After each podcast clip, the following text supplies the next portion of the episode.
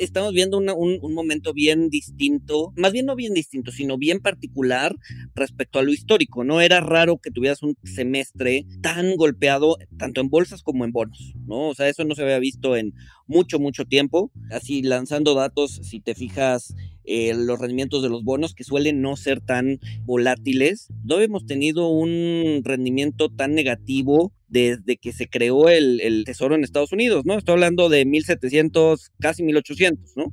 Entonces, estás hablando de cerca de 220 años en donde los rendimientos de los bonos no habían sido tan malos, ¿no? Entonces, si estás en el mercado, pues probablemente te llevaste esos golpes, ¿no? Pero como dice Walter, si estás empezando a invertir, creo que es un súper momento de entrada, ¿no? Ah, desde mi punto de vista, las tasas ya se llevaron los golpes que se tenían que haber llevado. Bienvenidos a Rockstars del Dinero, en donde estamos descubriendo que hacer dinero no es magia negra, hacer dinero es una ciencia. Hay una fórmula para crear y hacer crecer el dinero y en este programa la ponemos en práctica para convertirnos juntos en Rockstars del Dinero.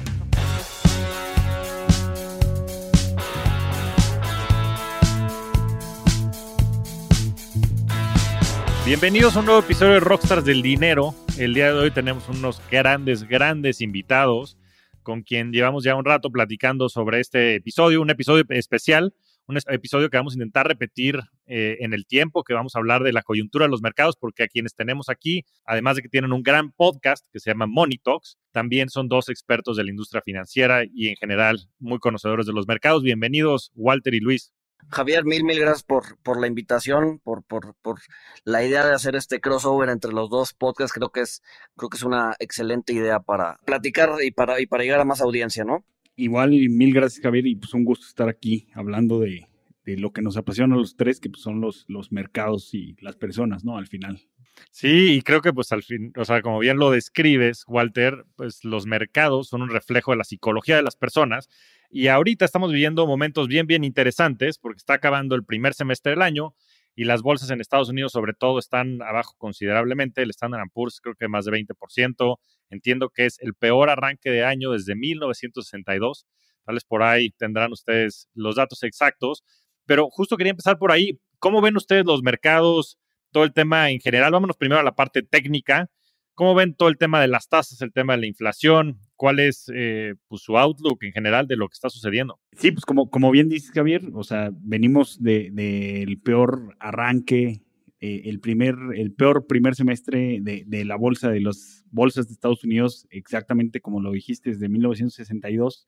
Pero también, pues creo que es importante recordar cómo llegamos aquí, ¿no? O sea, también en 2020 pues, nos tocó vivir el, crack bursátil más rápido de la historia algo que nunca había pasado, un, apagón económico donde nadie sabía qué era lo que iba a pasar, donde después por los estímulos de los bancos centrales y del Tesoro y, de, varios, de varios gobiernos, estímulos fiscales, eh, pues también fue, fue una recesión muy corta, donde pues de, llegar a niveles de desempleo súper altos, arriba del 15%, pues llegamos a, un mercado laboral pues muy caliente y donde pues si recordamos qué era lo que hacía la gente, dónde estaba invirtiendo en 2020, 2021, pues prácticamente lo que compraras eh, subía. Eh, vimos el ascenso de Katie Goods con su ETF estrella, el, Innovation Fund, eh, y pasaron cosas muy chistosas, ¿no? O sea, había gente pagando miles de dólares por imágenes de piedras, este, estos, estos NFTs, gente pagando millones de dólares por el primer tweet de, de Jack Dorsey. Eh, y, pues bueno, ahora en, retrospectiva es muy fácil ver pues estos excesos que estábamos teniendo, este, pero, pero pues bueno, de, ese lado estamos un poquito aquí y yo, yo creo que Luis nos puede comentar eh, más de las tasas eh, y también del mercado. Fíjate que hace, hace poquito leí una, pues una historia de el South Sea Bubble, ¿no? Del, del, del, de la burbuja de los mares del sur, allá en Inglaterra, 1710 a 1720.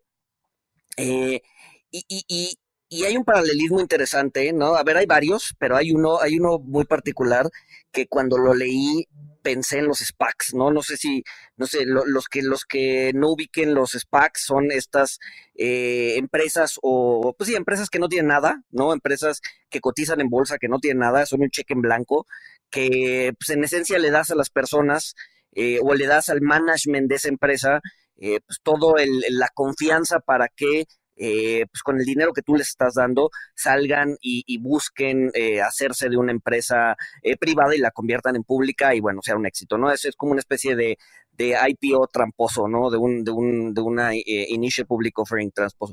Bueno, el punto es que en la burbuja del sur había muchas empresas que nacían y que crecían muy rápido, ¿no? En términos de evaluación y que morían eh, igual de rápido, ¿no?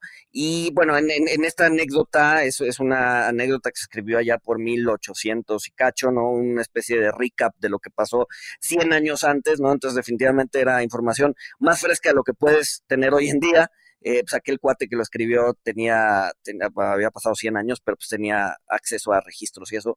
Y había una empresa que estaba muy chistosa, que decía eh, que su objeto social, ¿no? O, lo que buscaba hacer la empresa era eh, pues, algo muy novedoso, decía tal cual, eh, una cosa muy novedosa que nadie puede enterarse qué es, ¿no? Y entonces, pues eso es lo que hacía la empresa, ¿no? Y la gente literal le dio dinero para que pues, hiciera esta cosa novedosa que nadie podía saber qué era. obviamente resultó ser un fraude y pues a los, a los meses eh, bueno, ni siquiera los meses, ¿no? Recaudó el capital y a los pocos días ya había salido de Inglaterra. Entonces, me recuerdo un poco lo que está pasando hoy, obviamente no con tanto descaro, ¿no? Un SPAC al final del día pues, es eso, ¿no? Es te doy dinero para invertir en la mejor empresa que puedas encontrar, tu persona exitosa, de, management exitoso, y ve y haz, lo tuyo y yo te, doy mi dinero y para, que tú compres o, o, o vuelvas público una empresa, ¿no? Entonces, pues esa es la clase de excesos que Walter platicaba, ¿no? Nada más que pues, en 1700 y cacho, ¿no? Que fue, en su momento fue novedoso, ¿no? Y, y, de, y, de, ahí nacen las burbujas, ¿no? O sea, de hecho, de esa burbuja, la del Sea Bubble, es, es, es la, nace el término de burbuja financiera, ¿no? Lo inventan los, los periodistas de aquella época. Eh, y, y, y, era porque pues, había muchas, ¿no? Había, había muchas burbujas pequeñas y eran mucho más, o sea, vivían más bien nacían, vivían y morían de una manera mucho más rápida de lo que estamos acostumbrados hoy, que muchas veces pueden tardar años, ¿no? Y, y, es más, ni siquiera te das cuenta que estás en una burbuja hasta que explota. Entonces, hice ese pequeño eh, digresión para, para, para llegar a donde estamos ahorita, que es, eh, pues sí, hay muchas empresas que parece que ya se rompieron esas burbujas. Muchas empresas, ah, eh, Walter hablaba de, de Cathy Woods, ¿no? pues prácticamente todo lo que tocó Cathy Woods le fue mal. Parece ser que sí, pero también parece que pues, todavía faltan ciertos, pues a ver, un poco más de dolor en el mercado, ¿no? Este, yo siento que todavía las valuaciones son relativamente altas, ¿no? Siento que hay varios baches por pasar, ¿no? Eh, entre ellos la depresión de los, no la depresión, pero sí una baja de los, de las utilidades en las empresas, que probablemente empecemos a ver tan pronto como el como, como el 15 de julio, ¿no? El, el, cuando empiezan los trimestrales en Estados Unidos, ¿no? Entonces, creo que todavía nos falta un poco de dolor hacia adelante, cosa que no necesariamente veo con las tasas, ¿no? Por ejemplo, las tasas de interés se adelantan o se han adelantado muchísimo más fuerte a los, a los, a las a las bolsas y hoy por hoy ya estamos teniendo la capacidad de tener tasas muchísimo más atractivas, ¿no? Un, un a un año te está pagando casi el 10%, ¿no? Un, un T-Note a 10 años te está pagando pues entre tres y medio y un poquito más, ¿no? Entonces, son tasas que eh, pues, hace mucho tiempo no se veían y que hoy por hoy están bastante atractivas, ¿no? Sí, y, y bueno, yo coincido en mucho de lo que dicen, yo creo que hay algunas diferencias. Yo creo que lo que sucedió por mucho tiempo es que debido a estos estímulos monetarios y fiscales, y además, sobre todo por el tema de las tasas, que hay algunas cosas que yo simplemente como que no entiendo desde mi sentido común, como todo este capital que está invertido en tasas nominales negativas en Estados Unidos, que creo que del orden de 17 trillones de dólares, trillón, estos son billones en español, pero, pero bueno, pues hay cosas que simplemente, pues como que no me entran a la cabeza, ¿no? De, de que pasaba esto, ¿no? En los últimos cuatro o cinco años. Ahora, con todos estos estímulos y bajando las tasas y siendo el costo de capital tan bajo, es, es, es entonces donde yo creo que se producen pues muchas subidas muy especulativas, ¿no? Creo que hay una diferencia entre lo que pudieran ser como fraudes y lo que son simplemente burbujas que están infladas en función, pues me imagino, a, desvirtuar lo que es el costo de capital y que hace que muchos activos suban muy por encima del, del costo real, ¿no? Y, y por contra, lo que sucede es que pues tienes la inflación, que yo creo que fue el que empezó a detonar todo esto, que la inflación, pues ahorita, digo, se, se le asigna mucho el peso específico a todas las, las cadenas de suministro que están rotas por varias razones, por el exceso de demanda, por China, por Rusia, por Ucrania, y eso ha causado pues este shock desde el lado de la oferta.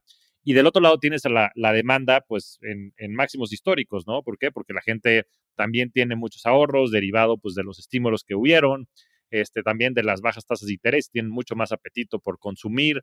Este, como decía Walter, pues también el, tema de, del empleo está pues muy caliente. Es más, no hay ni siquiera la, pues, la demanda, la oferta para este, absorber esa demanda que hay desde el punto de vista de empleo.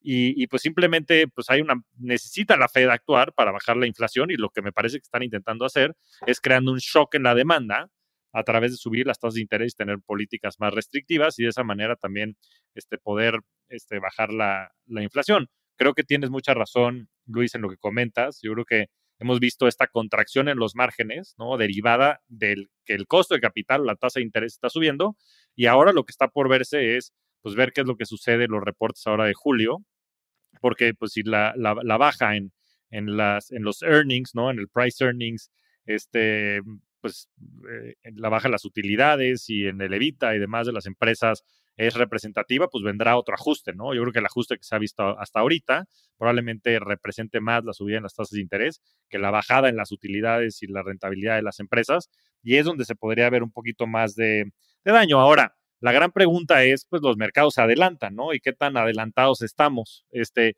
en cuestión como de percepción o de magnitud, ¿ustedes qué tan adelantados creen que estemos? Estamos ahorita 20% abajo en el Standard Poor's. Pues si lo pusiéramos como, como referencia, creo que en el 2008, 2009 la, el Standard Poor's llegó a bajar 55%, si no mal recuerdo. ¿Ustedes ven un escenario similar al de 2008, 2009? Este, ¿Cuánto creen que le falte para abajo a la bolsa? Aquí yo creo que sí, sí, sí divergemos un poco, ¿no, Walter? Sí, sí, sí, hay, sí hay diferencias de, de opinión. Si quieres, si quieres pero... dar, tu, dar tu versión optimista. no, bueno, yo, o sea, yo, yo lo que, lo que le he comentado a Liz y lo que hemos platicado es, es justamente, eh, o sea, yo no veía una burbuja general, eh, las, las valuaciones sí estaban muy altas, eh, sea, por lo que ya comentaste, pues las, tasas de interés bajas, eh, pero no veía una burbuja en general, veía una burbuja en, en ciertos activos o en ciertos sectores eh, que yo, pues, eh, como dice Luis, optimistamente, pues quisiera pensar que, que ya se limpió, pues, la basura, que ya se limpió, pues, e, estas, estas empresas, pues, que realmente los modelos de negocio no están listos, no están acomodados, finalmente, como, como eh, nos platicaba Arturo Zaval, invitado que tuvimos, que tuvimos en común, este, pues, eh, Cash is King, ¿no? O sea, y Cash is King en, en el sentido de, eh, pues, las empresas que te generen los, los flujos de efectivo pues, son las que prevalecen. yo con la caída que han tenido muchas empresas de, de 90%, 70%, este, como, como Peloton, que pues está la controversia de si es innovación o no, pegar un iPad en una bicicleta, este, Rivian, que pues también alcanzó evaluaciones de, de Tesla, pero o sea, sin, sin pues mucho antes de, de, de, producir lo que, lo que Tesla producía ya en los niveles de evaluación que tenía Rivian. Entonces, como, como ya vimos esta, esta contracción y en muchos SPACs, yo pensaba que ya se había limpiado mucha de, esta especulación eh, y que quizá pues no, no, no estaba tan lejos el, fondo, ¿no? Y también otra de las cosas que, me ha interesado, obviamente cada recesión es diferente, eh, pero también ya he tocado el punto que de las últimas 12 recesiones, eh, el mercado accionario, o sea, porque todo el mundo le tiene miedo a una recesión y to todos queremos evitar la próxima recesión porque tenemos tatuado en la cabeza que, que, recesión es igual a mal desempeño del mercado. pero encontré la estadística, creo que la subió Ben Carson de A World of Common Sense, eh, muy buena cuenta para seguir, eh, donde de las últimas 12 recesiones, eh, durante la recesión el, mercado cayó eh, seis de esas recesiones, pero también el mercado subió en, seis de esas recesiones. ¿Por qué? Porque quizá antes de la recesión ya había adelantado la recesión, cuando ya la recesión no fue, no fue tan severa eh, y el mercado adelantó que la economía iba a mejorar eh, tendremos que estudiar cada, cada recesión y cada reacción de mercado y el nivel de las valuaciones y las tasas de interés cada y por mucho que las estudiemos, esta situación es totalmente diferente, eh, pero yo estaba un poco eh, más optimista o, menos pesimista de, de, que pues quizá pues no, no íbamos a ver un, pues un mercado bajista como, como después de la implosión de la burbuja.com. Eh, tampoco está en mi escenario hasta ahorita una, una crisis sistémica eh, como la de 2008, eh, de, que de, por el colapso del mercado inmobiliario en Estados Unidos y todos los instrumentos y derivados que había ahí. Este, pero la verdad es que ahorita, pues, no, no, no lo sé, ¿no? O sea, y, la pregunta de si es, si es buen momento invertir o no, este, pues ya también hemos comentado que los mercados bajistas pues son, son un regalo para los que están empezando a invertir porque el que bajen los precios te mejora los rendimientos a futuro, pero pues también depende, o sea, también depende porque este, pues si no vas a alcanzar a, vivir para ver esos rendimientos este, o no vas a tener la capacidad, eh, pues quizá no sea buena idea, ¿no? Entonces es, es, una pregunta que va a depender mucho de, de cada persona, de, de, su capacidad y de sus horizontes de inversión, ¿no? Este, pero sí, yo, yo estoy un poco menos, eh, no estoy tan catastrofista como, como Luis. No, no es catastrofismo, no es catastrofismo. a, ver. vamos a escuchar, vamos a ver, escuchar qué tan catastrofista es. Pues regresar a la época de las cavernas, tú sabes, este, nada, cierto. No, no, no, a ver, siento que hay dos razones por las que podría bajar más. Uno, eh, y a ver, y tan pronto como, como cuando empiecen los trimestrales, siento que las empresas todavía no han ajustado bien sus forward guidance, es decir, lo que las empresas le dicen a los analistas que esperan para los próximos 12 meses, ¿no? Y ha cambiado mucho el mundo en los últimos seis meses, ¿no? Tienes inflación, tienes confianza del consumidor bajando, eh, todavía no se ve el consumo cayendo tan fuerte en ciertas áreas, pero se va a ver. Eh, ya no tienes estímulos, ya, o sea, ya el, a lo que voy es el, el dinero ya está costando, ¿no? Vienes de 10 años en donde el valor del dinero o el costo del dinero era cero, porque la tasa de interés es, tal, cosa, eh, y hoy por hoy ya no, ¿no? Entonces, ese forward guidance que daban las empresas probablemente hoy todavía esté muy inflado y empecemos a ver que las empresas no lo están logrando, o sea, no están logrando eh, llegar al forward guidance que dieron en su momento. Y dos, es probable que eh, ese forward guidance se ajuste a la baja y eso haga que las valuaciones sigan bajando. Esa es una. Y dos, el tema de la recesión. Creo que, como decía Walter, y estoy completamente de acuerdo, es que cada recesión es distinta, ¿no? Y particularmente esta recesión la están leyendo como una recesión poco profunda, pero larga, ¿no? Una recesión de entre cuatro y cinco trimestres, estamos hablando de 12 a 18 meses. El mercado históricamente tiende a tocar fondo antes, de la, antes que la economía. ¿Por qué? Por lo mismo que tú decías, Javier, que los mercados eh, se adelantan. ¿Qué tanto antes? La respuesta es entre 100 y 120 días antes. No, estamos hablando de cuatro meses.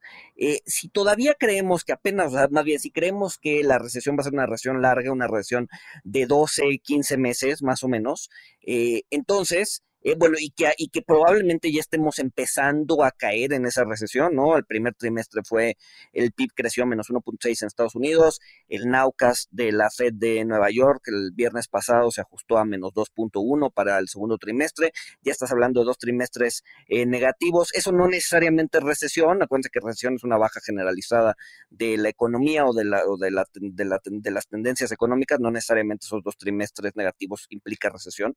Eh, sin embargo, pues sí puede ser el inicio, ¿no? Y si es el inicio y veamos a ver una, una, una este, recesión larga, entonces probablemente estamos hablando de que el mercado no va a tocar fondo hasta dentro de seis meses, más o menos, ¿no? Entonces, como que la idea de que todavía no se ve la baja en, los, en el consumo, más el hecho de que la inflación y la eventual baja en el consumo le va a pegar a la utilidad de las empresas, creo que en ese sentido todavía le falta a las bolsas unos, yo sí estaría pensando unos 15 o 20% más.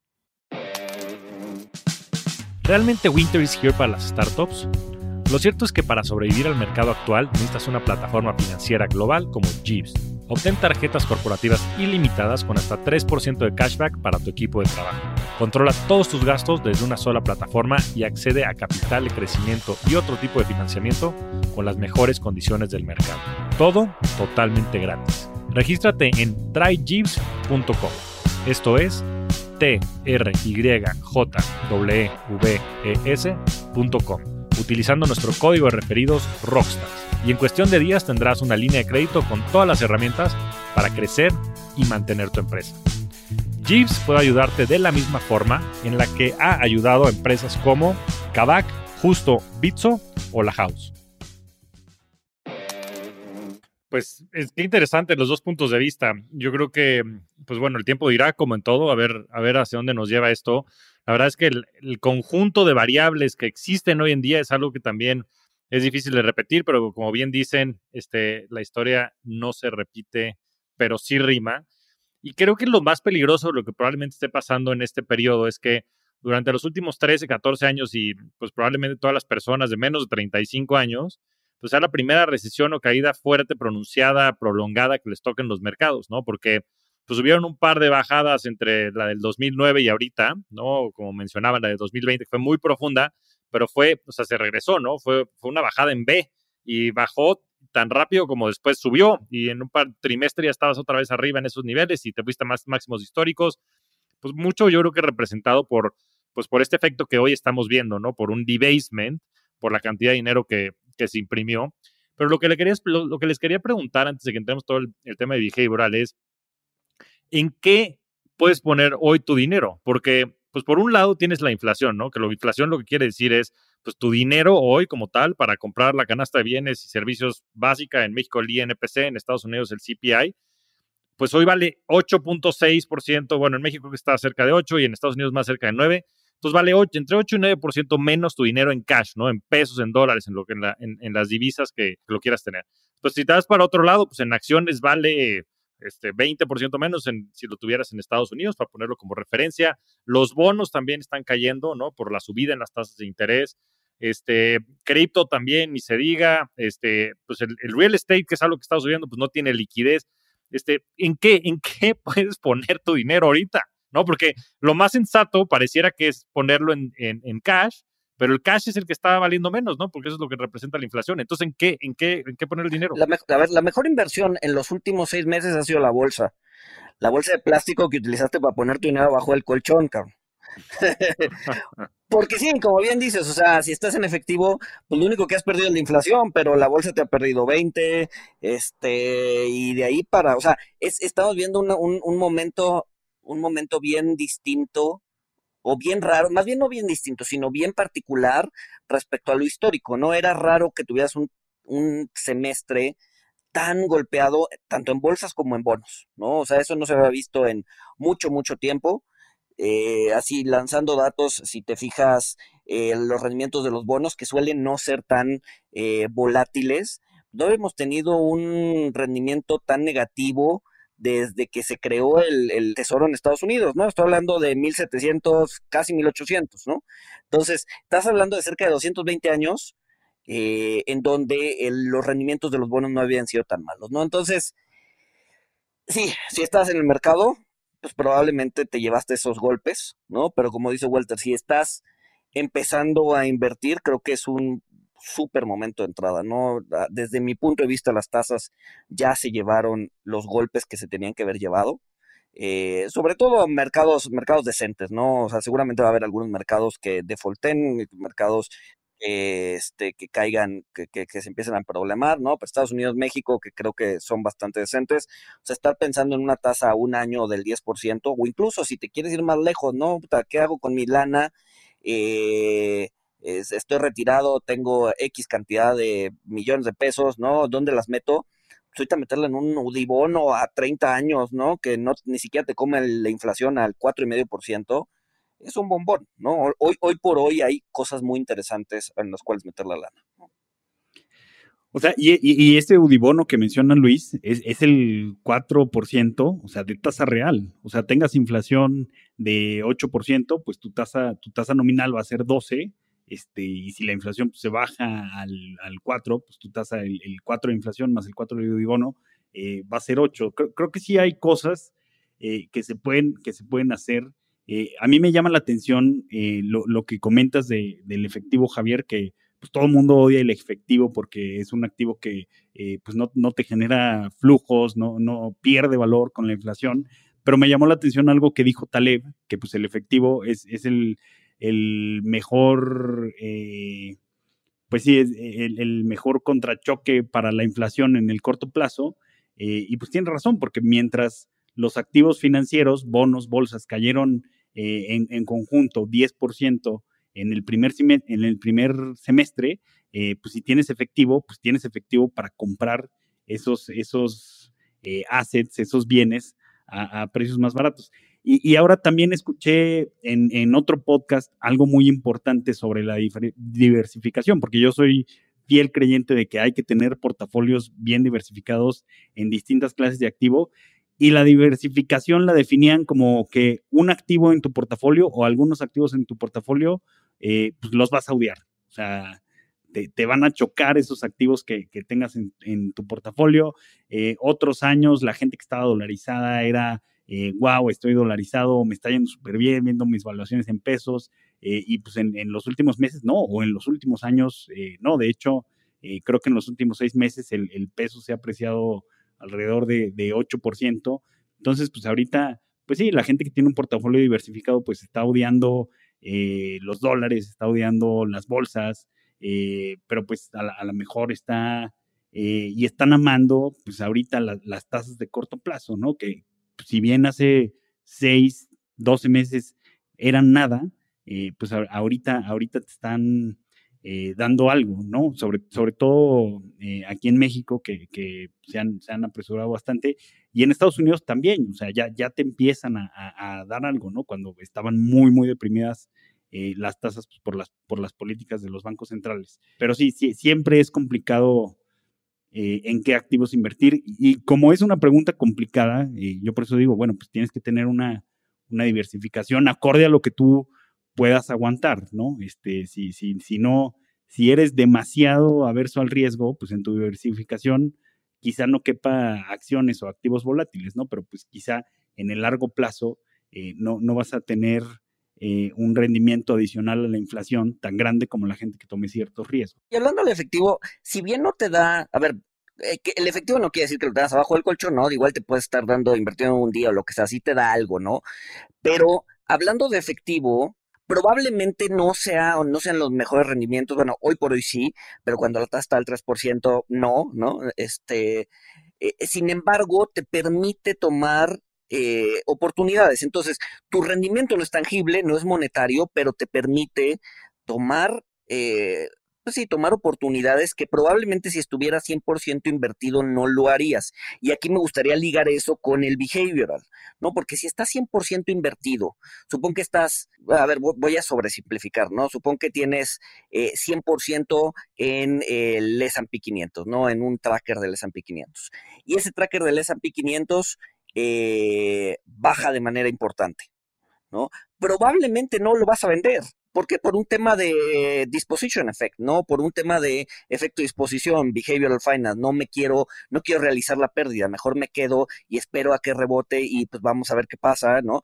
Entonces, el hecho de que estés 100% invertido no te da oportunidad de tomar otras oportunidades. Por ejemplo, si el, a ver, el S&P va cayendo 20%, pero el Nasdaq va cayendo 35%, pues igual y dices, no me voy a desinvertir de mi menos 20% para meterle al Nasdaq al menos 35%. Pero si tengo algo de liquidez, pues ya no voy a tener que vender y puedo utilizar esa liquidez para tomar posiciones en otras cosas que resulten atractivas. Repito, ahí la idea es un poco pues sí, pelear contra el disposition effect, ¿no? Acuérdense que el disposition effect es eh, este efecto de finanzas conductuales que te dice que generalmente vendemos nuestras posiciones ganadoras y eh, nos quedamos con nuestras posiciones perdedoras, ¿no? Cuando realmente deberíamos hacerlo al revés, ¿no? Entonces, pues sí, un poco, un poco el efectivo te permite paliar ese, ese efecto, ¿no? Pues qué, qué, interesantes conceptos. Me quedo, me quedo con mucho, creo que estoy, estoy muy de acuerdo con lo que dice Walter sobre el tema de la diversificación, yo creo que eso es clave, ¿no? Entender el perfil de riesgo que tiene cada quien y en función de eso armar un portafolio. Creo que ahí una parte fundamental, sin duda, es el efectivo. Yo creo que cumple dos funciones. Una, eh, todo lo que acabas de comentar ahorita, Luis, tener balas para pues, en el momento en el que sea necesario o haga sentido el poder participar en ciertos activos en función de la evaluación implícita que estos tienen. Y la otra es el poder aguantar pues, periodos prolongados de tiempo y no tener que pues ahora sí que monetizar o, o, pues tangibilizar muchas de las inversiones que tienes en el largo plazo, ¿no? Creo mucho en el tema este de, time in the market versus timing the market. O sea, está comprobado el tema del interés compuesto, pero eso solo funciona si lo dejas en el muy largo plazo, ¿no? Y pues tenemos necesidades para vivir y este, si no tienes un ingreso disponible que te permita tener esa, e, esa comunidad o si o llegar a ocurrir una coyuntura, pues necesitas después disponer de ese efectivo, ¿no? Entonces, siempre y cuando la gente esté en un periodo en su vida en el cual tengan un ingreso disponible, ¿no? Que parte del ingreso que, perciben de su chamba o lo que fuera, les permita tener no nada más la vida, eh, la calidad de vida que, quieren, sino también el poder invertir, pues lo ideal sería hacer este famoso dollar cost averaging o peso cost averaging, en el cual tú vas metiendo cierta cantidad de dinero en los distintos activos y de esa manera lo vas capitalizando, pero lo que me da mucha, mucha risa y es como muy, pues coyuntural, es que pues tanto se ha hablado de lo malo que es el cash, ¿no? El mismo Ray Dalio salió a decir que cash is trash, y demás. Y, a ver, entiendo el tema de Cash is King, pero creo que cuando dicen, bueno, también yo creo que todo depende de la coyuntura, pero creo que Cash is King en cuanto a los cash flows, ¿no? O sea, una empresa que genere, que genere flujo siempre tendrá valor, pero la verdad es que, pues sí, un, como instrumento de largo plazo, el efectivo es un pésimo instrumento, ¿no? Que como bien dicen, también el efectivo, o sea, lo que sí es, sí es verdaderamente lamentable es que la gente lo guarde en la bolsa, abajo de su cama, como bien dice Luis, porque ahí sí está perdiendo valor este, de manera pues, absurda, porque podrías tener tu dinero este, pues, con bastante buena liquidez invertido en CETES con disponibilidad diaria o algún vehículo que te dé esa exposición. Hay un montón de vehículos, está CETES Directo, está GM Plus, en, cualquier banco de inversión te pueden ofrecer un, un, vehículo con liquidez diaria y con eso ya te están pagando casi el 8%, ¿no? Como mencionábamos.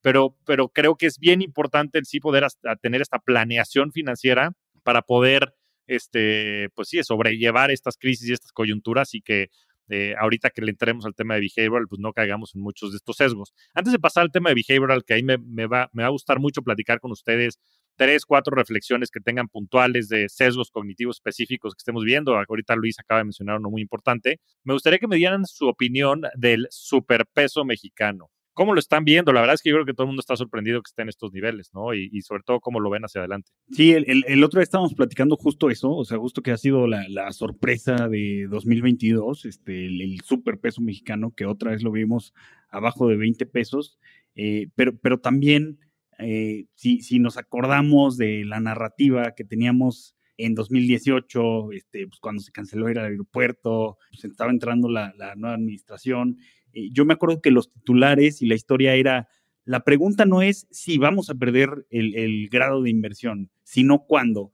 Y todo mundo hacía sus pronósticos. Eh, me acuerdo que algunos lo ponían en 2020, otros en 2021, pero el, consenso era que para 2021 ya México iba, iba a perder el, grado de inversión. Eh, ahora viene, viene la pandemia y muchos pues sí, la, mayor parte de, los gobiernos del mundo eh, y en, todo el continente americano empezaron con políticas eh, de estímulos fiscales justamente para contrarrestar los efectos de COVID y México no, México no quiso, no quiso hacer eso, este, prefirió eh, una, una, prudencia, digo, que, tiene sus bemoles en, el, en el balance fiscal, donde pues muchos decían es que la recuperación va a ser más lenta y sí, obviamente sí, sí afectó, pero ahorita que, las calificadoras y que la inversión extranjera, eh, que, no ve muchas cosas en particular, pero que ve el, panorama macro, pues se ve que México no ha perdido el, grado de inversión. Parece ser que México no va a perder el grado de, inversión eh, en, los próximos años. Eh, hay, hay, buenas tasas de, interés. Banquico, pues parece, algunos pudieran decir que se adelantó un poquito. yo, yo creo que y, también tuvimos eh, envío de remesas históricas, entonces yo creo que se, conjugó eh, la tormenta perfecta en positivo para el peso mexicano, no perdió la, calificación, la narrativa ya cambió, esa narrativa que traía el consenso la, podemos olvidar, eh, y pues ahorita creo, creo que en, en, cuanto a tasas y en cuanto a balance fiscal, viendo el balance fiscal eh, pues macro, que básicamente eh, pues la, administración se gasta lo que entra, eh, pues México está bien parado, está mejor parado que, muchos peers latinoamericanos. Eh, y, obviamente en retrospectiva, pues es mucho más fácil explicar las cosas, es, es, muy fácil predecir el pasado, eh, pero, pero yo creo que eh, esas son las causas que nos han traído al, al, desempeño del superpeso. Sí, no, y aunado, y aunado a, a, que pues, México es de los pocos países que todavía tienen una o más, bien que, tienen una tasa real exante positiva, es decir, eh, una, una tasa de política monetaria menos una inflación esperada de los próximos 12 meses, todavía, o sea, es positiva, ¿no? Se espera que la inflación esté alrededor del 6,5-7% los próximos 12 meses, la tasa de política monetaria está en 7,75 eh, y se espera que siga subiendo, entonces pues, tienes una tasa real, ¿no? Y eso ayuda a que pues el peso se mantenga, se mantenga fuerte, ¿no? Eh, alguien, otro país que ha mantenido o que ha tenido un, buen desempeño en su tasa, en su, en su tipo de cambio ha sido Brasil, ¿no? Y, y, es además porque Brasil tiene una tasa real mucho más grande que la de México, ¿no? Entonces, por ahí va un poco, a mi parecer, junto con lo que dijo Walter, ¿no? El, tema de las remesas, eh, etcétera, etcétera, que ha hecho que el, que el peso se ha mantenido, se ha mantenido fuerte. Sin embargo, no me extrañaría pues, ver una ligera depreciación hacia adelante, ¿no? Eh, hacer una especie de catch-up respecto a sus pares, una vez que los pares eh, latinoamericanos o mercados emergentes pues empiecen a, tener tasas reales positivas, pues probablemente veamos flujos salir de México para ir a otros lados en busca de diversificación y eso podría tirar, tirar el, peso. ¿no? Perfecto, entonces, abajo de 18 o arriba de 22 en, en un año. ¿Qué dices, Walter, y después Luis? Yo creo que yo veo más probable arriba que 22. Sí, yo creo que sí. Yo creo que sí. O sea, sí, si, nos das esas dos opciones, yo creo que arriba de 22 es más probable que abajo de 18. Ya, muy bien. Eh, y bueno, no se nos puede ir este, el activo favorito de Luis, hablar de cripto y de Bitcoin.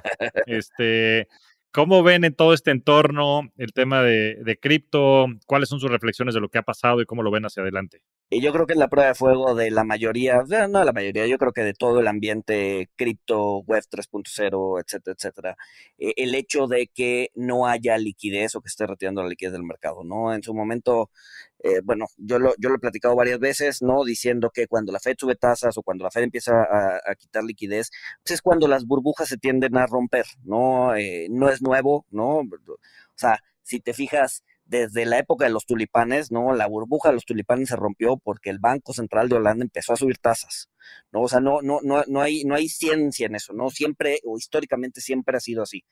Eh, entonces va a ser la prueba de fuego de las criptos, ¿no? Yo, yo, yo, yo creo que la tecnología llegó para quedarse, yo creo que las criptomonedas van a encontrar un nicho eh, más allá de la especulación, eh, envío de valor de un punto A a un punto B, eh, como están sucediendo con remesas, por ejemplo, no hay mucho abuso del sector financiero. Eh, si manda 100 dólares de aquí, de Estados Unidos para México, pues te llegan 90 por el exceso de comisiones, más además te llegan una semana después. Con una criptomoneda no necesariamente pasa eso, ¿no? Es más barato, es más rápido. Entonces, hay nichos en donde sí pueden este, vivir las criptomonedas. muchas seguramente se van a quedar en el camino, con esta prueba de fuego que estamos pasando. Eh, y van a encontrar un, valor justo, ¿no? Eh, lo que, más bien, lo que yo estoy en contra es, toda esta idea de, eh, pues sí, de los maximalistas del Bitcoin o de la idea de que va a destronar el dinero, este, el hecho de que sea descentralizado. La descentralización ya la hemos visto antes, ¿no? O sea, no es nueva. La descentralización viene o sea, desde antes de la Fed, 1913, el mercado financiero y el mercado bancario en Estados Unidos era descentralizado, cada quien se rascaba con sus uñas. Y si un banco tenía problemas, pues ibas con el banco de al lado a pedirle ayuda, ¿no? Y es lo que estamos viendo hoy por hoy en el mundo cripto, ¿no? Entonces, la descentralización no es algo, o sea, no es algo novedoso, aunque nos los pinten como tal, eh, y no es algo que... Eh, además, y es, y es algo que eventualmente va a tender a la centralización, como sucedió hace 120 años. ¿no? Entonces, yo creo que va a seguir la volatilidad, yo creo que no van a desaparecer, pero sí yo creo que van a eventualmente encontrar su nicho eh, y van a vivir ahí y vamos a empezar a construir a partir, de, a partir de eso. Muy similar a lo que sucedió en la burbuja del 2001, ¿no? Del dot-com.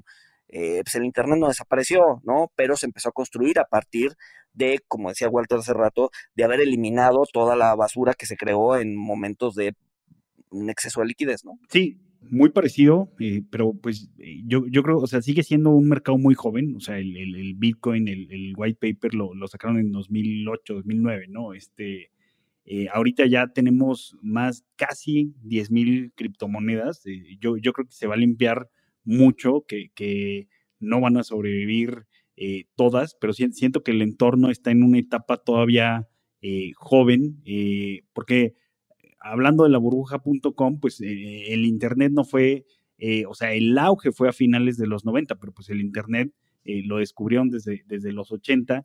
Quizá el ritmo de, de las cripto va más acelerado. A mí, a mí se me hace muy interesante cómo, pues sí, Satoshi, sea quien sea, logró crear la escasez digital, que algunos dirán que sí, otros que no. pero se me hace muy interesante lo que logró, se me hace muy interesante eh, estas disrupciones que comenta Luis, eh, pues que puedes transferir valor eh, a cualquier parte del mundo en prácticamente minutos, cosa, cosa que es imposible en, el sistema bancario tradicional. te tienes que esperar pues, varios días para, transferir. Entonces, creo que tiene creo que tiene valor, pero creo que faltan muchas, muchas incógnitas por resolver sobre ciertos activos en, particular todo mundo coincide con que el blockchain se va a quedar, todo mundo coincide con que la tecnología se va a quedar. Eh, vamos a ver las, las aplicaciones. Eh, también ya se ha comentado eh, sobre la descentralización, pues que realmente no necesitas descentralizar todo, realmente el, tener regulación, el tener entidades centralizadas, pues protege a los mismos inversionistas de, las manías y, las locuras en cierta medida, porque nunca puedes blindar a la gente 100% de esto.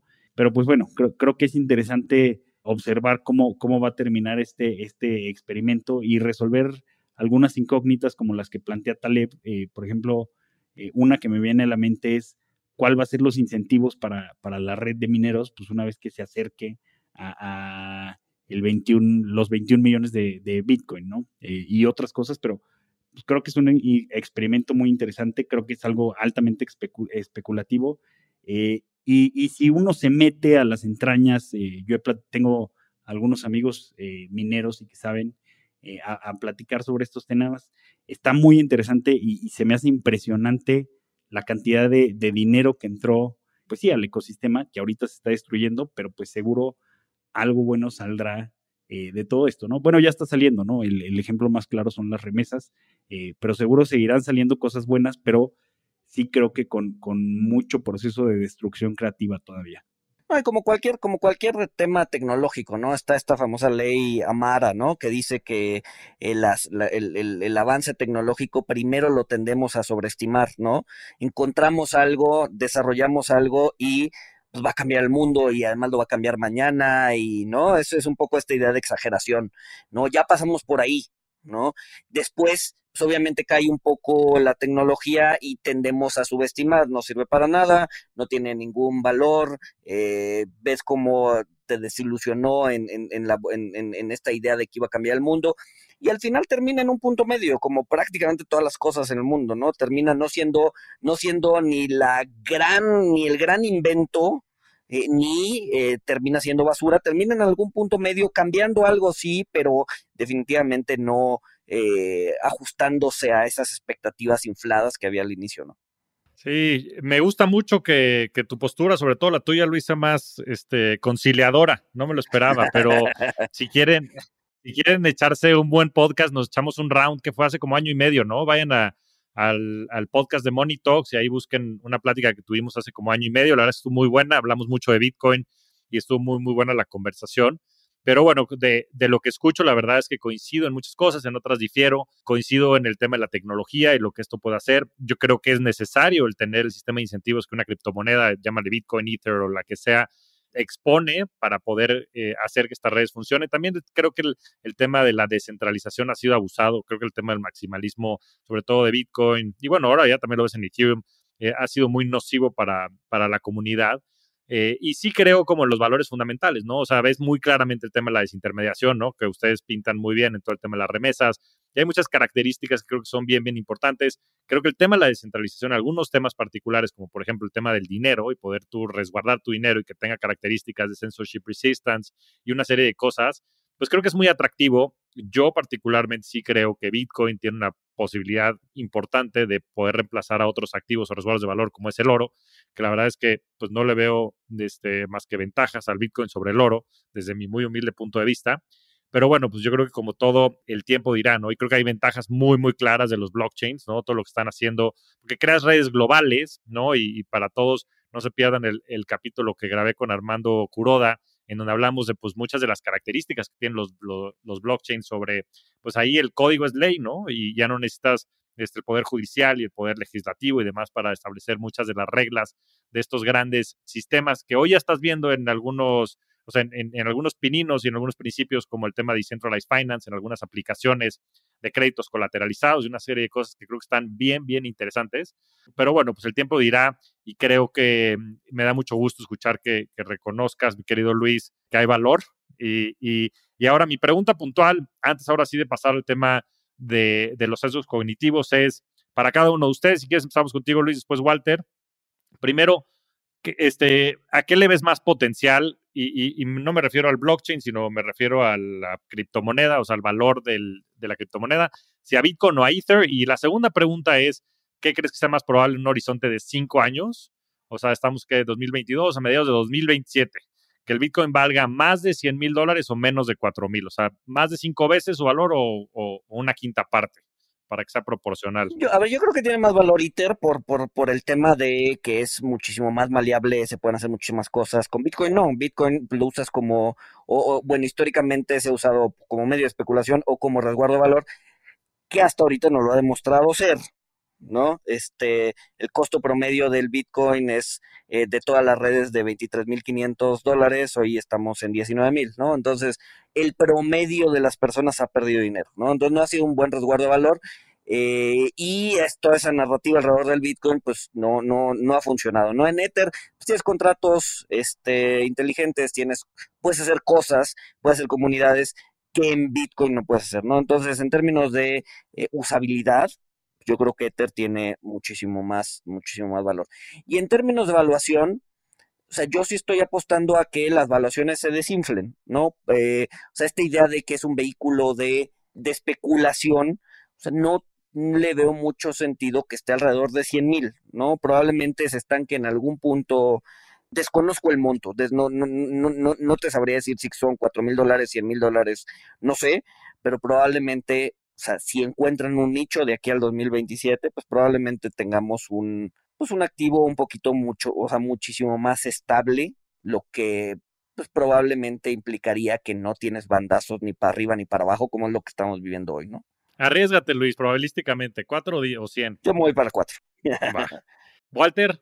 O sea, todo el mundo sabe de, los usos que le dan a, Ethereum, entonces en, cuanto a usabilidad, sí es, es superior, pero yo me quedé mucho con, un paper que leí eh, sobre Bitcoin, donde dice que pues como el código es muy simple y como su propósito es únicamente uno, actuar como rival del oro digital, pongámoslo así, como salvaguarda eh, de valor, que, no es que lo crea, pero me parece muy interesante el, experimento porque comparte muchas características, como, como tú lo sabes, Javier. Me parece que en, términos de, de evaluación, eh, pues el, Bitcoin debería de ser superior a Ethereum, porque como Ethereum sí tiene más, más usabilidad, eh, tiene más código y pues el código lo hace más vulnerable a ataques. Ahora, otro, otros podcasts que, me voy a permitir recomendar son los de Tomás Álvarez Melis, que estuvo tanto en Money Talks como en Rockstars del Dinero,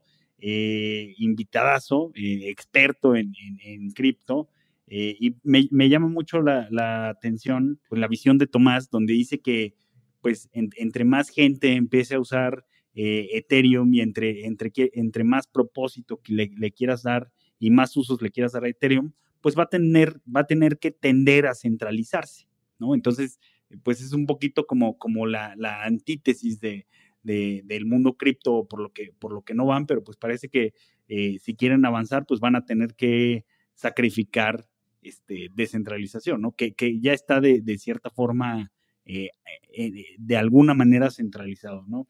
Eh, y sobre, sobre si va a llegar a, a, 100 mil o, se, va, se va a desplomar de aquí, este, yo creo que va a ser muy interesante ver qué va a pasar en el, próximo ciclo de Bitcoin. Este, digo, seguro tú sabes más que yo, Javier, que se mueve en ciclos de, cuatro años. Este, vienen los, los halvings, donde pues las recompensas que obtienen los mineros se corta la mitad eh, y pues ahí, ahí hay rallies pues bastante interesantes. Y lo que me llama la atención, Javier, que, que yo creo que vale la pena preguntarle a, a, los Bitcoin believers que saben, es que cada, cada rally posterior a, los halvings del Bitcoin ha sido menor. Eh, o sea, yo, yo lo que creo es que ya no va a haber eh, Bitcoin millionaires porque cada rally, las veces que se multiplica el Bitcoin, viene siendo menor. Entonces, eh, para mí va a ser muy interesante porque basándome en, lo poco que sé y en, y, en, y en, los cálculos de cuánto incrementa el Bitcoin con cada, con cada corte, creo que la primera vez incrementó 90 veces, luego la segunda 30 eh, y, esta fue menor, o sea, como cada vez es menor, no, no, no me dan los, los números, digo, es un cálculo a ojo de buen cubero para que en el próximo llegue a, a, a 100 mil, ¿no? Este, pero... Pues, llegó, a, llegó a 69 mil ahorita. Entonces tendría que subir una y media veces contra el máximo. La vez pasada el máximo era 19 y cacho. Sí, era tres y media veces. Tres y media veces. Y, antes de 19 era, era 1000, ¿no? O 2000. Sí, 1300. Subió 12 veces, sí, 15 veces. Exacto. O sea, me, llama la atención cómo eso va, va en decremento. Este, y pues sí. Pero probabilísticamente, si me tuvieras que decir uno o la otra, no hay de que no, no, puedes escapar de esta. Este, pues, ¿A qué le ves más probabilidad? ¿A que en 5 años esté en 4 o en 100? Pues yo te, te diría ahorita que, que 4 este, obviamente espero que en el próximo, creo que en el próximo eh, ciclo va a volver a tener un rally, no sé hasta dónde va a llegar y pues después eh, quizá a cuatro. Obviamente pues es una proyección sin valor alguno y pues al Chile, ¿no? Va, ¿no? Pues esta es tu opinión. Pues mire, la verdad es que este, yo creo que va a estar arriba de 100. Eh, el tiempo dirá, ya nos reuniremos en 2027 a platicar sobre el veredicto. Y la verdad es que en cuanto al potencial, yo creo que Ether tiene más potencial por muchas de las cuestiones que, han mencionado un poco los dos. Si bien la simpleza de Bitcoin creo que lo hace una solución más elegante para hacer dinero, creo que el potencial y a lo que pudiera representar toda la red y el blockchain de, Ether y el uso de Ether como un medio que ejecuta estos programas, estos contratos inteligentes y demás, va, a generar mucho valor y, y, mucha riqueza por ende. Entonces, pues ya veremos. Yo la verdad es que Ether creo que es, es un mejor, no nada más resguardo de valor, sino pues un, este, tiene mayor utilidad y eso se va a ver representado en el valor también de, la moneda. Como bien decimos siempre en estos programas, nada de esto que platiquemos es investment advice o asesoría de inversión, no, eh, no, no es nuestro propósito, simplemente compartir nuestra opinión. Oye, Javier, y, y, sobre las otras, sobre las otras criptomonedas, o sea, las, las otras 10.000 que hay, ¿qué porcentaje crees que sobreviva y que tenga, que siga en uso en 2027? Gran pregunta. Mira, yo creo que coincido con ustedes, yo creo que estamos viendo un momento similar al, al dot-com bubble. Pues yo creo que el 90% van a valer cero, no hace ningún sentido, hay cosas que son Ponzi's, hay cosas que son este, straight fraudes, o sea, hay cosas que simplemente es gente intentando hacer dinero de manera rápida sin que tenga nada de sustancia. Y, pero sí creo que hay más, yo te diría un par de cientos de, de proyectos que, son interesantes. Y, yo creo que estamos viviendo ese momento. Leí hace poco también un artículo, ¿no? Que, que comparaba mucho esto, este momento en cripto, creo que de Chris Dixon, el de A16C, el de Andreessen Horowitz, que platicaba justo este momento, pues también haciendo referencia, por ejemplo, a la acción de Amazon, ¿no? La acción de Amazon creo que cayó, si no mal recuerdo, más de 95% en, ese, en esa coyuntura y ha caído, creo que en los últimos 25 años que ya cotizando, pues más de 80%, 3, 4 o 5 veces. Entonces, va a haber mucha volatilidad porque son activos muy nuevos, pero creo que también es innegable el valor que están generando, pero sí creo que el 90% o más, 95% de, de, las, de las criptos van a valer cero. Y, pero sí creo que van a haber más allá de Bitcoin y Ether, varias cientos de proyectos que van a poder generar mucho valor. Les digo por tres características este, que para mí son, son muy notorias. Uno es la desintermediación. ¿no? Y eso no nada más aplica a Bitcoin y a Ether, sino también aplica a otros proyectos, como por ejemplo todo esto de Decentralized Finance, proyectos como Aave, como Compound, como Uniswap, pues que están haciendo o préstamos colateralizados o son exchanges que en vez de cobrar todos los fees que tiene un mercado, por ejemplo, si quisieras operar en México, pues tienes de intermediario primero, pues una casa de bolsa, después tienes a la bolsa de valores, después tienes, si son acciones americanas, bueno, después tienes al Indeval o al custodio. Si son acciones americanas, después tienes a la casa de bolsa y la contraparte de allá, al custodio de allá, al exchange de allá. O sea, es, es fees sobre fees más el que te hace el tipo de cambio. O sea, es una locura. Y cuando vas a, uno de estos exchanges descentralizados como Uniswap, por ejemplo, pues simplemente tienes a, pues a ese único intermediario. Entonces, la desintermediación es una. La segunda es la globalización, ¿no? Aquí no tienes temas de jurisdicciones. Todas estas otras empresas reguladas están sujetas a, regulaciones específicas que tienen costos, ¿no? En temas de cumplimiento, etcétera. Este, entonces, y bueno, el tercero es el tema de alineación de incentivos y comunidad. Yo creo que también cuando incentivas que la comunidad y tus mismos usuarios este, y los recompensas, pues creo que se generan pues, unos efectos virales, sobre todo en todo lo que puedan ser networks, que son muy importantes. Entonces, por eso creo que más allá del tema de Bitcoin y Ethereum, habrá muchos otros este, blockchains, redes, este, protocolos, proyectos que van a tener mucho valor. ¿Ustedes cómo ven esto que platico? Creo que hay bastante valor en la desintermediación. Como, como dicen las películas, este, con una gran, con un gran poder viene una gran responsabilidad y esa gran responsabilidad va a venir con legislación. No, o sea, tarde o temprano, pues todos estos exchanges pues, van a tener que estar bajo un, bajo una regulación pues bastante clara para poder decir que son el futuro. No puede ser el futuro sin, sin regulación, ¿no? Entonces, o sea, hoy por hoy podría verse como una ventaja, yo creo que más adelante pues, se, van, se van a regular, ¿no? Pero sí, definitivamente toda esa cascada de, de, de, fees que le termina impactando al rendimiento de un inversionista eh, no sé, del otro lado del mundo, eh, eh, poder empaquetar un activo en un token y, y venderse en este tipo de, exchanges, creo que hace todo el sentido.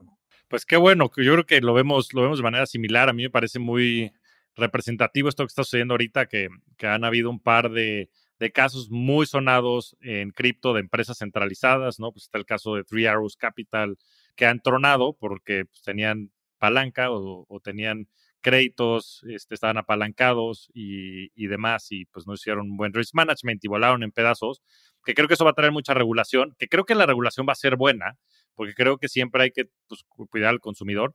Pero por otro lado, lo que es bien interesante de, del mundo cripto es que todos estos protocolos descentralizados ¿no? Eh, son públicos, son abiertos. Entonces, eh, transparentes. Entonces todo el mundo puede auditar lo que está sucediendo o no dentro del protocolo. No son opacos y demás como era el caso de, Three Arrows. Y nunca, y no ha tronado ninguno de estos, ¿no? Bueno, tronó el caso de Terra porque pues, simplemente era un experimento de crear un stablecoin con un fractional banking que pues la verdad es que creo que tenía muchas deficiencias, ¿no? Empezando por la tasa de interés que pagaban, que no hacía ningún sentido pagar 20% por dólares, pues eso este, creo que estaba pues, muy claro que había un riesgo este, implícito dentro de esto. Pero bueno, como dices, Luis, yo creo que el tiempo dirá, yo creo que va a haber regulación, yo creo que la regulación va a ser positiva, aunque seguramente habrá volatilidad cuando salgan todas estas noticias.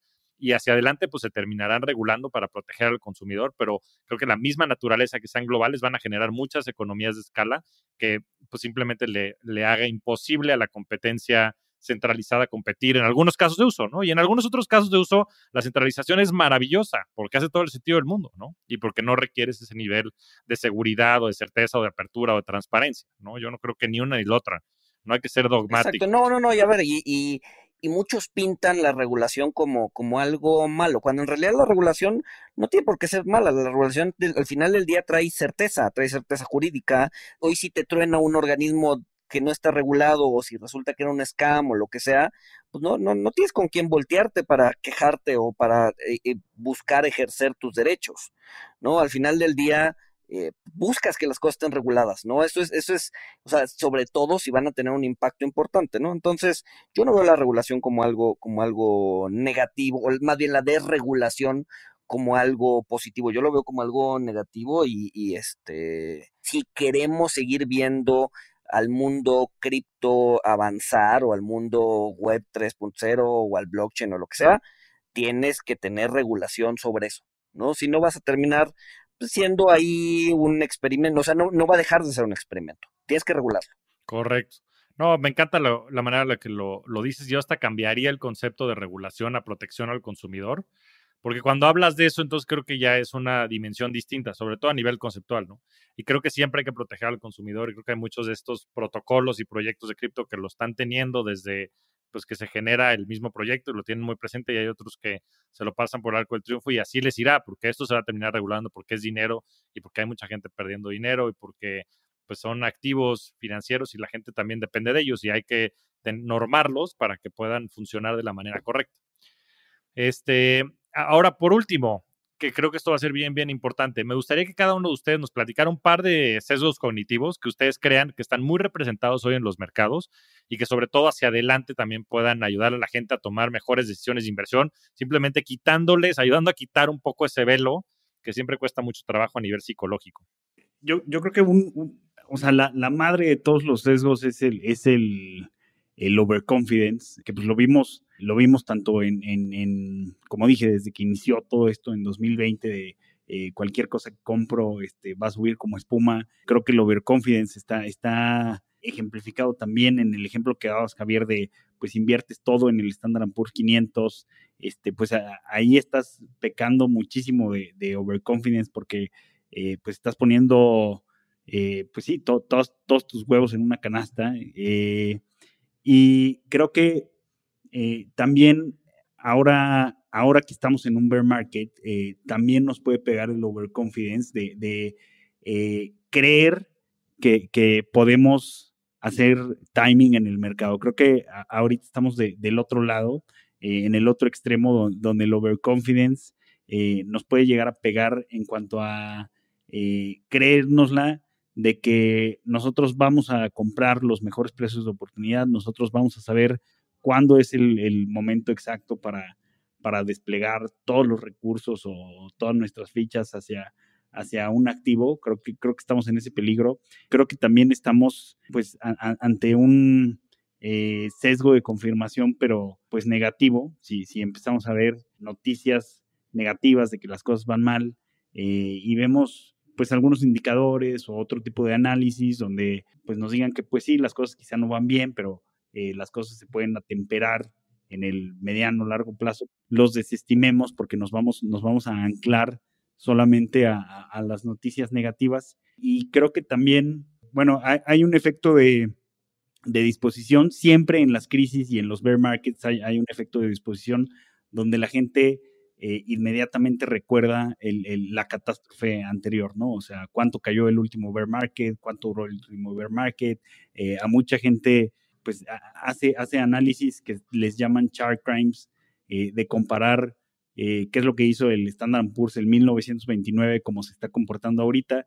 Y pues ahí si haces algunos trucos, pues siempre te va a cuadrar lo que esté haciendo el mercado ahorita con, con alguna otra catástrofe, ¿no? Entonces, eh, creo, creo, yo, yo evitaría, bueno, me concientizaría y me concientizo de, de, estos sesgos porque muchas veces no los podemos evitar, pero eh, si, si, estamos un poquito conscientes, pues les podemos dar un poquito la vuelta o los podemos manejar, porque los sesgos siempre, siempre los vamos a tener, ¿no? Este, inclusive, eh, pues yo creo, yo creo que el que más, o sea, por el que se dan las, las manías y las burbujas, eh, pues el, que no recuerdo el nombre exacto, pero el, el, seguir tendencias, ¿no? O sea, el, el creer que el pasado reciente se va a repetir hacia el futuro, pues creo que es lo que, lo que hace que la gente cuando ve que los precios de los activos sube sigue comprando esperando que van a subir más eh, y pues en, los mercados bajistas eh, se salen eh, o, no se invierten porque creen que lo que, lo que cayó pues va a seguir cayendo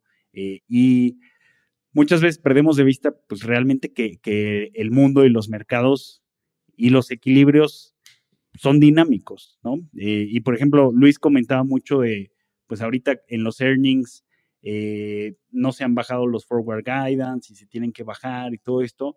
Eh, y sí, eh, hay, hay, hay, razón y hay verdad en esto, pero también en los mercados nos olvidamos a veces de, de, dónde vienen los rendimientos de las empresas, ¿no? Que vienen de las ganancias. y por, por, mencionar un dato, pues mucha gente no sabe que la mayoría de, de, las ganancias de Amazon vienen de Amazon Web Service, no vienen de, no vienen de, De Amazon.com, sí, del marketplace. Eh, y pues eso es algo que no, no iba a estar en los forward guidance ni todo esto antes, ¿no? Fue algo que fue, eh, pues algo en lo que se incursionó Amazon y pues fue una sorpresa de que aunque no representa eh, gran parte de, sus ingresos, como su margen ahí es tan alto, representa una buena parte, creo que un 40% de, de sus utilidades, ¿no? Entonces, pues básicamente esos serían los sesgos que yo monitorearía y que yo evitaría, ¿no? Va. Oye, antes de que pasemos a Luis rápido, nada más para ponerle pues más tangibilidad a todo lo que acabas de platicar, Walter. ¿Tú estás haciendo algo en cuanto a tu estrategia de inversiones? O sea, platícanos tú cómo lo estás viviendo. O sea, ¿tú la, estrategia que tenías la has modificado en función de esto que ha pasado o no? ¿Estás haciendo algo distinto de lo que hacías antes o sigues todo igual? Eh, no, sí, sí, hago cosas distintas. O sea, hago cosas distintas en cuanto a, o sea, por ejemplo, eh, pues de la parte de, tasas, de inversión en, tasas, en, renta fija, pues sí, eh, me estoy moviendo un poquito a, plazos más largos, que las tasas están eh, acomodando en estos momentos, pero al mismo tiempo, o sea, tampoco estoy haciendo muchos cambios. a mí me gustan mucho los, los, o sea, y es lo que hago en mi empresa, me gustan mucho los, los portafolios diversificados con un asset allocation, donde tienes 50%, 50 en acciones, 50% en equity o 70-30, la combinación personal que tú quieras. Este, yo tengo 50% eh, en, en, equity, 50% en fixed income. Y en esa parte no estoy haciendo nada porque pues realmente no, no ha cambiado mi horizonte de inversión, eh, no ha cambiado mi, mi, capacidad. Lo que hago, y, creo que es una gran herramienta, pues es que mantengo el, el pues mantengo esa proporción, ¿no? es, es complicado, o sea, es complicado en seis meses donde mes tras mes va cayendo el mercado, eh, pero creo que funciona porque eh, vas, vas, es de las pocas estrategias que te garantiza que vas comprando barato, porque pues entre, entre el mercado cae, tienes que ir comprando y vas a ir vendiendo caro, ¿no? Porque cuando los mercados se recuperan, igual tienes que mantener tu, tu proporción te, te, vas rebalanceando, ¿no? Este, digo que lo tienes que hacer y tienes que ir monitoreando y todo eso. Entonces, o sea, en, en, ese aspecto macro no, no, no he, no he, hecho cambios. En cuestión dentro de los activos, pues sí, a mí se me hace eh, que, ya eh, hay que voltear a ver eh, las tasas mexicanas. Obviamente, pues hay que ver los riesgos y todo, pero pues los, los bonos, sabiéndolos utilizar, funcionan muy bien. Luis nos puede platicar mucho más de eso. Y en la parte de equity, de renta variable, pues sí, sí me he ido, pues digamos que me he ido más conservador, entre comillas, porque pues me, he ido a, pues ahorita está muy sonado de que, pues como el conflicto está en Europa, pues Europa va a ser la región que más sufra entre más se prolongue el conflicto, ¿no? Entonces, pues de ahí migré a otra, a otra región que puede ser contraproducente, ¿no? Porque a lo mejor ahorita esto hizo que Europa se abaratara y en el futuro va a estar mejor. Este, pero bueno, no sé, o sea, son, son, son cosas que, que, he estado haciendo en el portafolio. Este, eh, commodities ahorita no tengo, que yo commodities solamente invierto en, en, oro porque es eh, el único commodity que puedes invertir en vehículos que está respaldado físicamente. Eh, ahorita no lo tengo. en, pues a próximos 12 meses no tengo planeado incluirlo. Este, y estoy totalmente fuera de, de, cripto, ¿no? Ahorita no tengo cripto, pero pues eh, eh, eh, ese es el, el, cómo están mis inversiones. Ya, pues qué, interesante, porque creo que el modelo que platicas, ¿no? El tener un portafolio diversificado que se rebalancee en función del tiempo, con un horizonte de inversión muy largo y con un tema de planeación financiera detrás, obviamente, de, del armado del, portafolio te permite evitar justo esos sesgos cognitivos, ¿no? Entonces creo que esa es la parte más interesante, porque los dos sesgos cognitivos creo que se resuelven así, ni hay overconfidence, ni tampoco tienes este disposition effect en el cual pues tú quieras o no o timear el mercado o tener más disposición en función de lo que está sucediendo, sino que pues automáticamente en el mismo modelo. Entonces ahí la importancia de tener portafolios y también pues tener gente experta detrás de ellos, ¿no? Pero sobre todo la planeación financiera. Luis. Sí, yo, yo, yo me iría con otros dos, digo, obviamente para no repetir. El primero sería eh, la mentalidad de rebaño, ¿no? O lo, que, o lo que eh, podría traducirse como el FOMO, ¿no? El fear of missing out, el, el, miedo a perderte de la fiesta. No muchas veces eh, pensamos que pues no estar participando, ¿no? O el hecho de pensar que eh, mi vecino está haciendo rico en la bolsa, mis amigos están haciendo ricos en la bolsa y yo no estoy participando entonces tengo que entrar. Eh, es, es, es, es, una forma bastante pobre de tomar decisiones, ¿no? Entonces, eh, intentar atemperar eso creo que es, es, importante. Eh, de hecho, también muchas veces pensamos en, o sea, bueno, más bien vemos que el mundo está cambiando, que se está desarrollando cierto, cierto patrón, ¿no? Y queremos tomar decisiones basándonos en eso, ¿no? Entonces también les diría que muchas veces no actuar eh, ante algún FOMO o ante alguna idea de, pues sí, de que los demás están haciendo algo y yo no, yo tengo que estar haciendo algo, muchas veces no actuar, también es una decisión y muchas veces es una decisión súper valiosa. Entonces, no, o sea, que no se dejen llevar por lo que los demás están haciendo y eh, no se sientan mal muchas veces por no actuar, porque no actuar también es una decisión.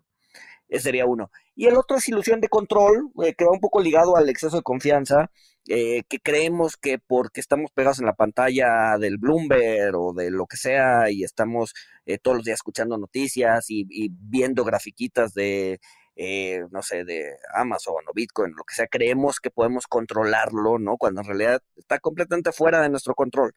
Entonces, esa ilusión de que podemos controlarlo creo que es también muy, muy poderosa.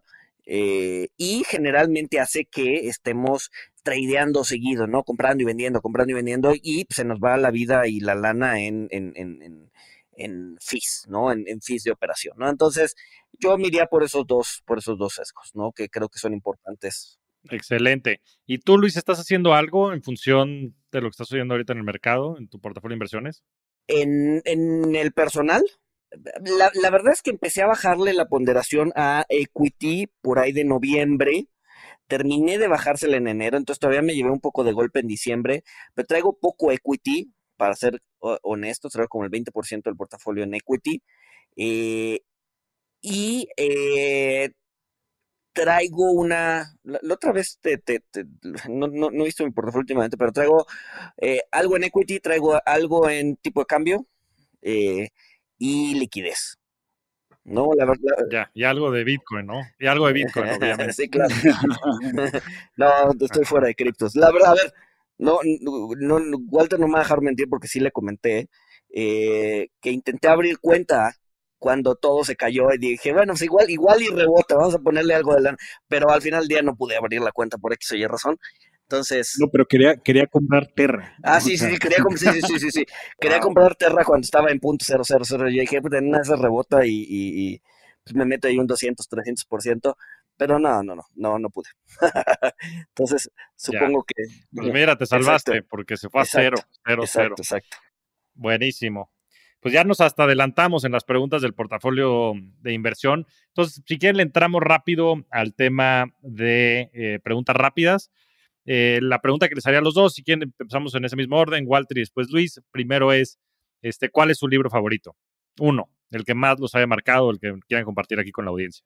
Y a mí el libro que, que, pues sí, uno, uno del que es mi Biblia, porque tengo, tengo otro, pero es el de Engañados por el Azar de, de Nassim Taleb. Para mí es un excelente libro, eh, porque de, dentro de cómo Nassim te, te, te platica eh, sus puntos en el libro, que es a través de historias, eh, pues también trae algunos, algunas cosas de, de behavioral. Eh, la, la, verdad es, eh, pues sí, es de, es de, los libros que pues me gusta consultar de, de, de, cuando en cuando para ver las, pues justo las historias y, y los, los, los, puntos que toca, los ejemplos que trae. este es un gran, gran libro para mí. Buenísimo. Luis. En mi caso es uno no financiero, un libro que sí me marcó, lo leí cuando tenía 22, 23, se llama El libro del desasosiego de Fernando Pessoa, que es un escritor portugués del siglo pasado, pero, pero es definitivamente el, uno de los pocos libros que me ha marcado en la vida. ¿Y por qué? ¿Nos puedes explicar un poquito más por qué? Que explora y explota mucho, eh, digamos que la saudade, ¿no? El, el, el, la melancolía existencial del, del, del pueblo portugués eh, pues es, un, es, es, es, un tipo distinto de melancolía que cuando yo lo leí no lo conocía eh, y, y, me gustó mucho, ¿no? Es una, es, es, es una, pues sí, como dicen, una melancolía existencial muy, distinta. Yo no, en lo personal yo no había leído nada similar y cuando leí definitivamente fue, fue un antes y un después, ¿no? Ya, muy bien. Eh, ahora, podcast favoritos, que además de Money Talks y Rockstars del Dinero, obviamente. Hay uno muy bueno que es este Rational Reminder. Eh, no sé si lo has escuchado, Javier. Eh, está muy, muy bueno. Son, son dos, dos portfolio managers que invitan, generalmente llevan a, académicos, pues justamente a, hablar de, de, modelos, de anomalías de mercado, de también a veces de, behavioral, eh, cómo, eh, manejan ellos a sus clientes eh, y, me parece, o sea, como, como, pues sí, ahora sí, como administrador de inversiones, este, pues es, es un podcast con, con mucho valor. Yo iría por Animal Spirits de Ben Carlson y de, ¿cómo se llama este cuate? De Michael Babnick, ¿no? Creo que este, las pláticas que se dan son muy buenas, este, muy relajadas y, traen un buen view de mercado. Sí, buenísimos esos dos. Yo, yo agregaría también el de Patrick O'Shaughnessy, de Invest Like the Best, este, este, también me parece buenísimo. habla de temas más allá de mercados financieros, emprendedores y demás, pero me parece muy, muy útil. Y ya la última pregunta, este, empezamos contigo otra vez, Walter, es ¿cuál ha sido tu mejor inversión? Y eso también puede ser el más amplio aspecto de la palabra.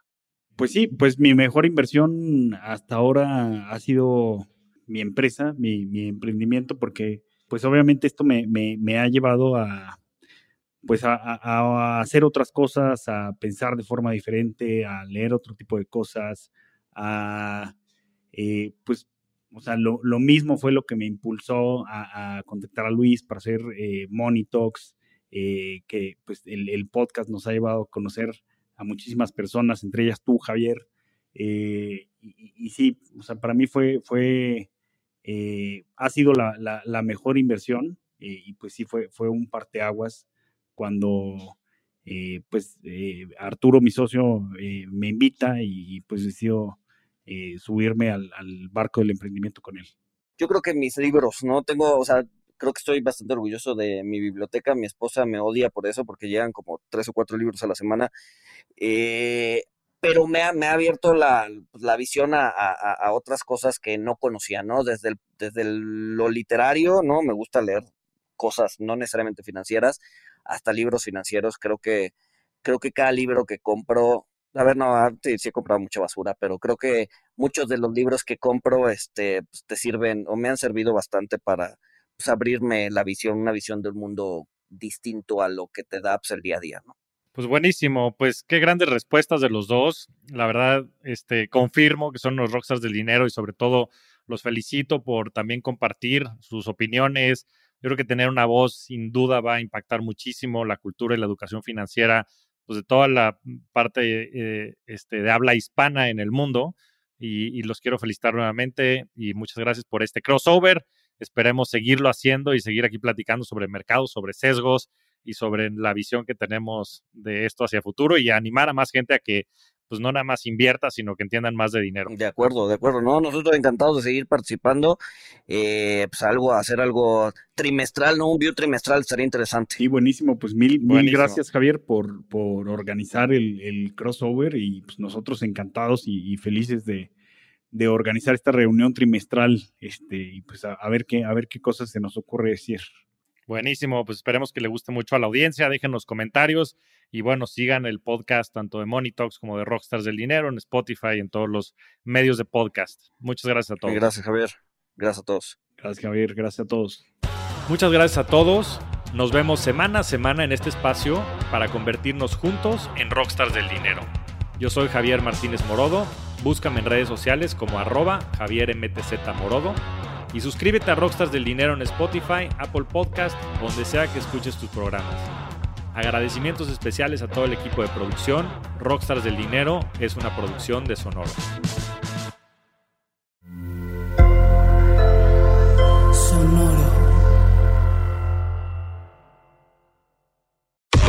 Cuéntame de economía. Nueva temporada. Nuevas voces. Cuéntame de economía. Un podcast que hará tu vida financiera más sencilla. Sencilla. Si tú eres de los que no sabe cómo ahorrar, qué subió de precio y por qué, cómo sacar un crédito o cómo entender el Temec, Cuéntame de economía es para ti. Aquí te lo contamos sencillo y a la carta. Cuéntame de economía para que la economía y el dinero no te hagan sufrir. Un episodio nuevo cada lunes en todas las plataformas de podcast y el canal de YouTube de Expansión.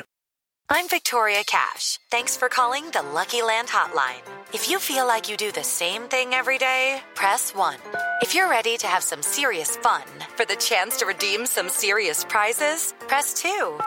We heard you loud and clear. So go to LuckyLandSlots.com right now and play over 100 social casino-style games for free. Get lucky today at LuckyLandSlots.com. Available to players in the U.S., excluding Washington and Michigan. No purchase necessary. VGW Group. Void where prohibited by law. 18 plus. Terms and conditions apply.